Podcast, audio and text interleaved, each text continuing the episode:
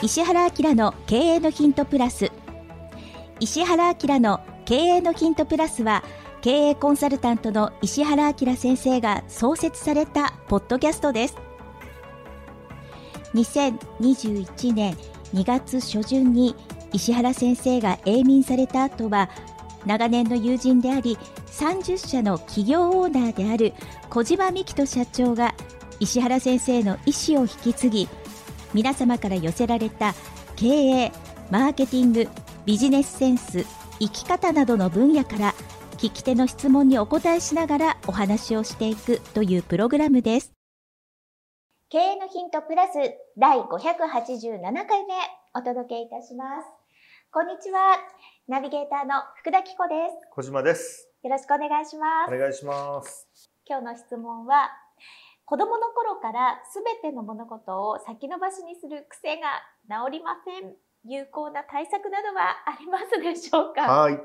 といただきました。はい。はい。まずは、ここからお知らせです。はい。えー、私のやっております株式会社 e メディックというですね、あの会社、えー、検索していただきますと、えー、私がスーツを着てるですね、写真が出てきまして、そこのちょうど下のところにですね、あの、私のセミナー動画を2本無料で見れますという企画をやっておりまして、はい、で、あの、どういうセミナーかというと、99%失敗しない新規事業の作り方ということで、全く異業種でですね、どんどんどんどん新規事業を機械的に作っていくという、まあ、手順、やり方っていうのを解説しております。でもう一個の動画はですね、社員1名、コネなし事務所なしから運や偶然性を排除し、13年で30社の企業オーナーになるまでの戦略を大公開ですね。ということで、あの、私が今までやってきたその考え方とか、まあテクニックというよりはまあ戦略ですね。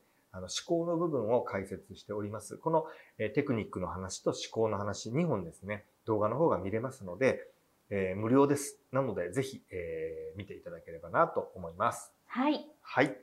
もうこれはまだ見てないっていう人がいたら、もう何回聞いてますか？みたいな感じで、それこそ後回しにしてませんか？みたいな、ね、そうですよね。はい。もうそ、そこだけ飛ばしちゃってるみたいな。いや、これ毎回同じこと言ってるじゃん、みたいな。はい。はい、なので、後回しにせずに見ていただきたいなっていう動画です。はい、はい今日は先延ばしする癖がある方から、はい、まあ、これはもう変な話、子供の頃からでこの方が何歳かわかんないですけど、うん、まあ30歳だったら10年、20年以上ですよね。まあ難しいですよね、もう直すの、なかなか。じゃあ10年、20年、30年、あの、の癖って、むしろ1日で治ったら危ないですよね。そうですよね。はい。で、これまあ、あの、子供の頃ってどういうことかっていうと、結局先延ばしてあれですよね、夏休みの宿題を、はもう7月20日の、あの、学校が終わった日にやればいいのに、ずっと先延ばしにして30日、31日になって親に怒られて、焦りながら何かやるっていう。はい。あの、自由研究ももう結局超適当なやつになっちゃうみたいな、そういうやつじゃないですか。そうですよね。はいで、まあ大人でももう何でもそうですよね。明日から頑張ろうとか。うん、で、あのー、これまあ、ある何かで僕見たんですけど、うん、例えばその、収入が高い人とかにそのなんかのアンケートを取ったときに、はい、じゃあ1000万、年収1000万の人より年収1億の人の方がやっぱり、あの、返信速度が速い。うん、あの、結構大変なアンケートだったらしいんですけど、はい、あの、それがその、帰ってくる速度と収入の高さが本当に比例していくという。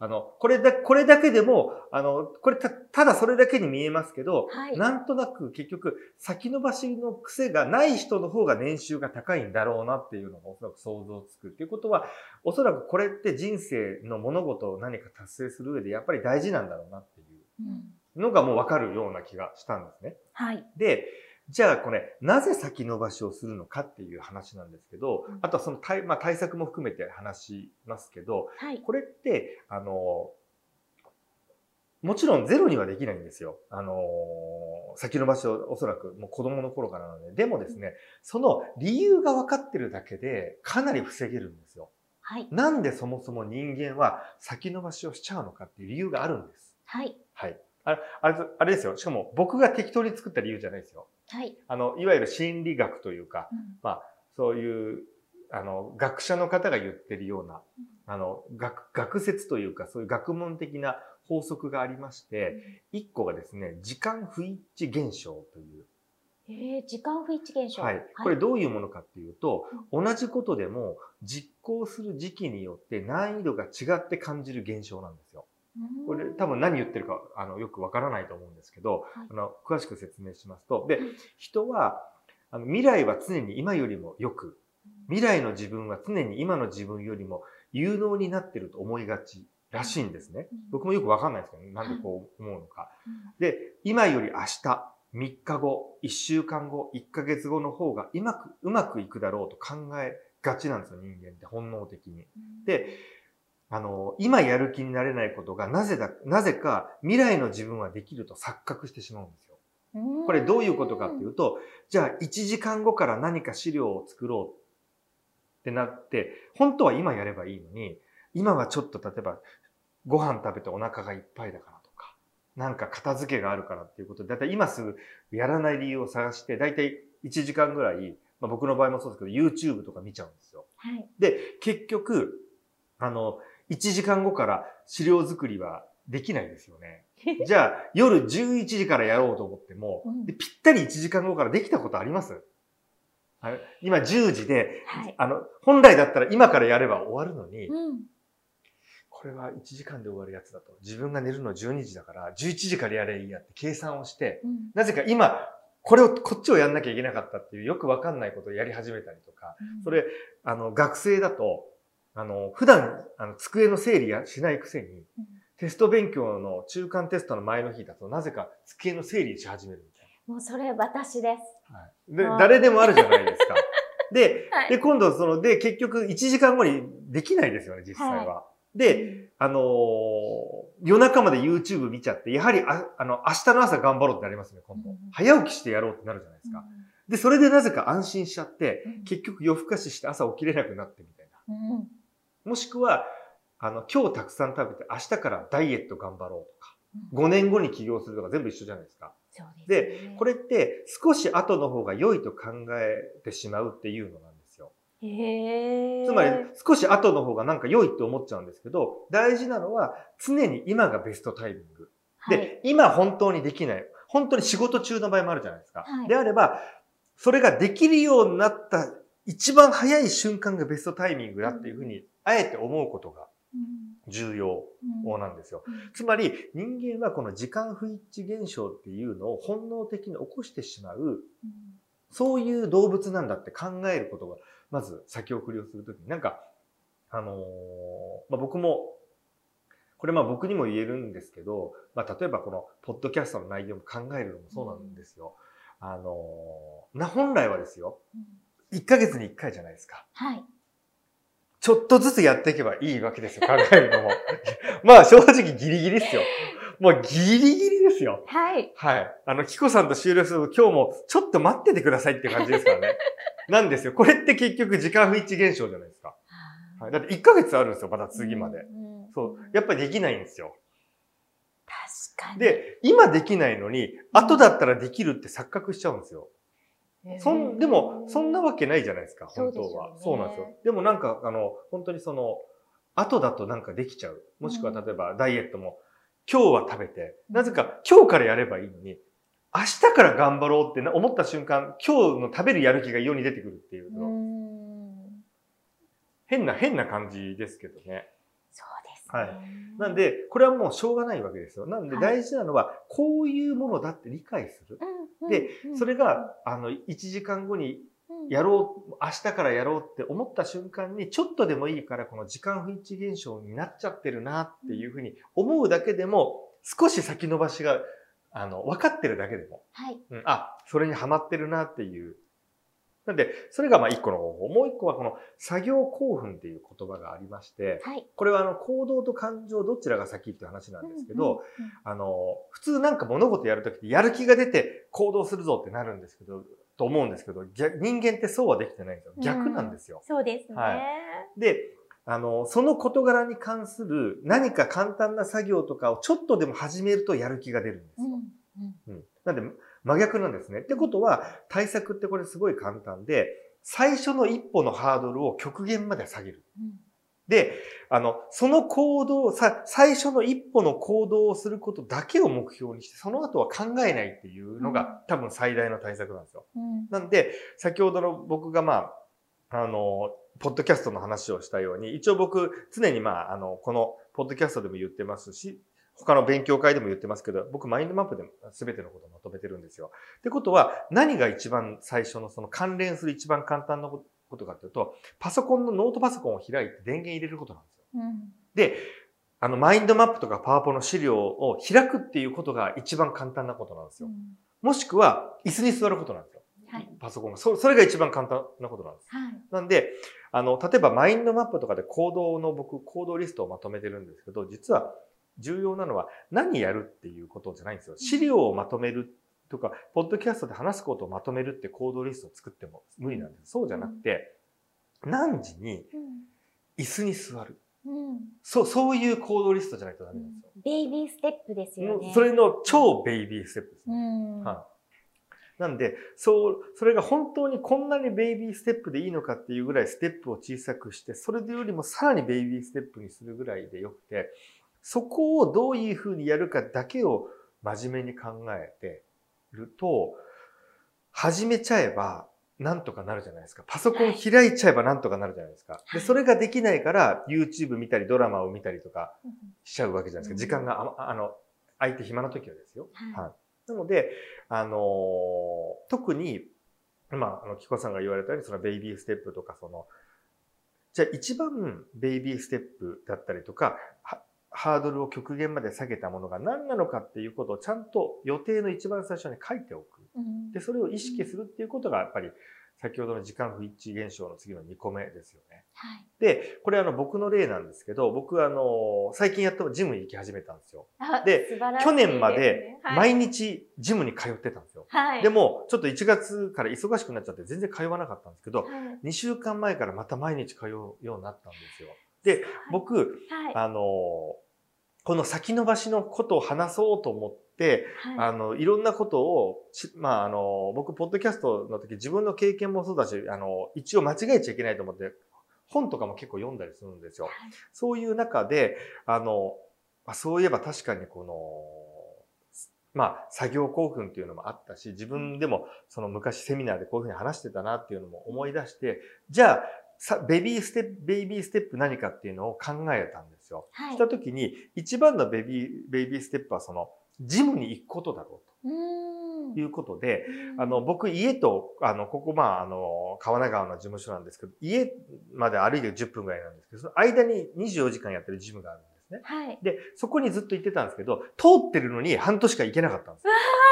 はい。なんで、はい。最初の3日間は仕事帰りに、あの、普段着でジムの中に入、ピッてやると入れるんですよ、24時間。入っていって、そこの1階と2階がそこの、えっ、と、フィットネスなんですけど、2階の椅子に座、あの、真ん中にその長椅子があるんですよ。うんで、そこに座って、あの、僕、電子書籍とか、あの、本、まあ、あの、スマホとかで本読むんで、はいそれを読んで帰ってくるっていうのを、あの、3日間やったんですよ。はい。だから、トレーニングウェアもロッカーに入ってるんですよ。はい。あの、で、靴もあるんですけど、はい。着替えない。はい。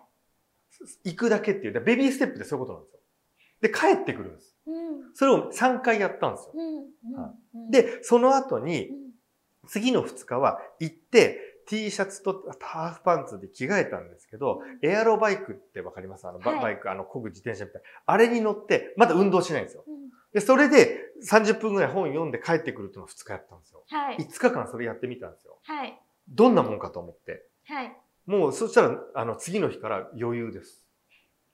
そうなんですよ。で、うんこれがですね、今日は、うん。バーベル80キロとりあえず 5, 発5発だけやってこうってハードル高すぎるんですよ。いいですねハードル高すぎて、はい。もう必ず言い訳を考えるんです。いや、うん昨日睡眠不足だったし、怪我しちゃったらどうしようとかで、うんよくわかんないこと考え始めるじゃないですか。はいうん明日からにしようってなるんですよ。ありますね。そうなんです。確かに。そうう。んで、まさにもう、あの、これが、あの、この二つが唯一のコツうん。うん。じゃないかなと思っていて、だから皆さんそのあれなんですよ、なんか自分の能力を信じすぎ。うんあ、の、だから目標の、に対するスタートのハードルを上げすぎなんですよね。うん私も、あの IT 音痴なので、はい本当にパソコンが使えなかったんですよ、うんうん全然。ではい。パソコン恐怖症ぐらいな感じだったので、うん最初はパソコンを開けるっていうのを、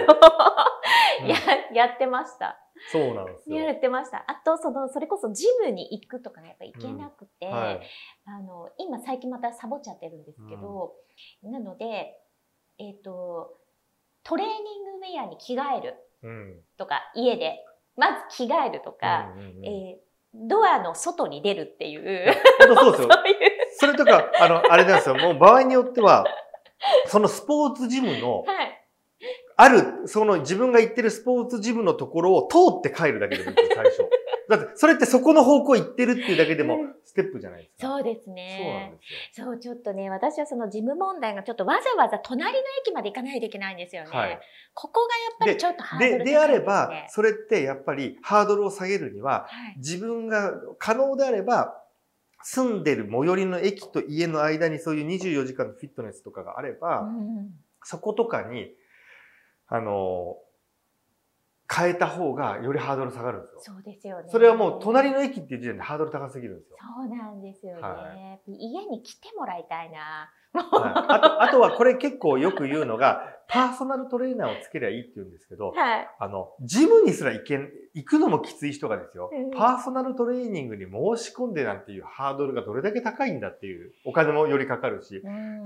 それ自自体がもうハードル高すぎるんですよ。うん。で、それがさらっとできる人って、うん。先延ばしの癖なんかない人なんですよ、そもそも。うん。もう、ある意味ちょっと、ちょっと異常な人なんですよね。うん。はい。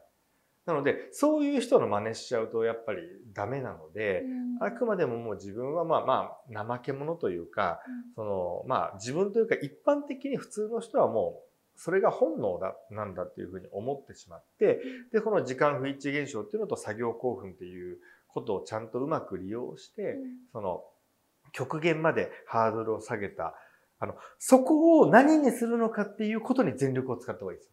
そうですね、はいその最初のステップをはいどうするかですよね。それで、それが何であるかっていう、はいそ、そこのステップをどれだけ下げるかっていうことに必死に頭を使った方が結果うまくいく。で、なんでかっていうと、それを考えてる時点で実はもうその作業興奮が始まってるんですよ。うんだって関連してるんである意味。うんそうなんですよ。